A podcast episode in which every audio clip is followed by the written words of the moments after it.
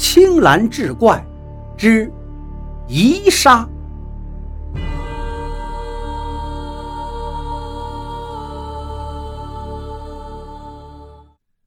书接上回，周子琪来到了知县云进的书房，云进正好在里头。云进见周子琪来了，很是高兴。周子琪就把这两天探查到的一些情况跟云进回禀，然后问道：“云大人，那个白马到底是根据哪几点来指证白胜是被毒害而死的呢？”云晋打开此案的卷宗，抽出一张纸来：“你来看看，这是白胜的遗书。”周子琪展开一看。只见上面写道：“白马无儿，爹身患绝症，痛苦难忍，只有自杀才能不受那病痛折磨。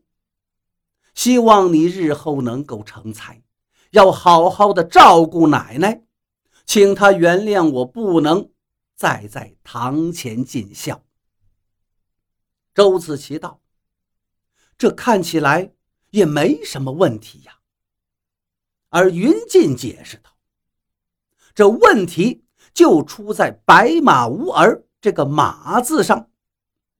据白马说，他小时候学着写自己名字的时候，‘马’字的四点底，他总是写错，写成三个点白胜呢，爱跟儿子开玩笑，每次给儿子写信的时候，就故意把‘马’字下面写成三个点而这。”正是他们父子之间的一个小秘密，旁人无人知晓。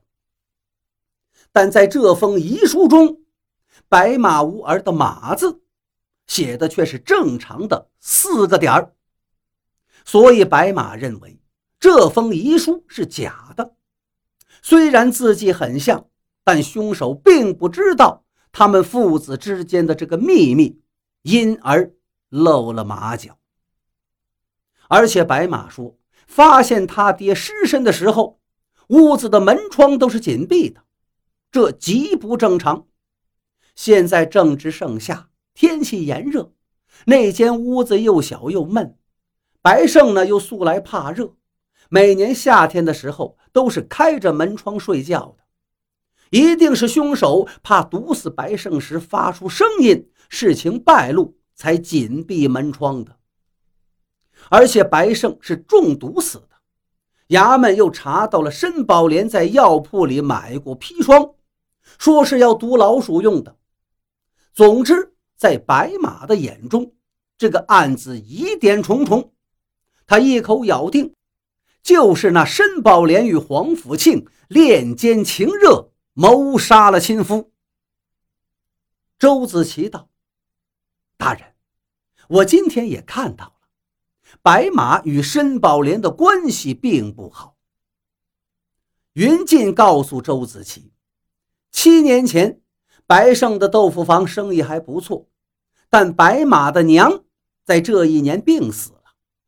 为了照顾老母亲和年幼的儿子，他用尽所有积蓄，帮助债台高筑的申家还了债，才娶到了申家的独生女儿申宝莲。但白马一直都不喜欢这个继母，正好两年前有人介绍他去京城的药材行当学徒，他当时就离开了家，平日里只跟父亲书信联络。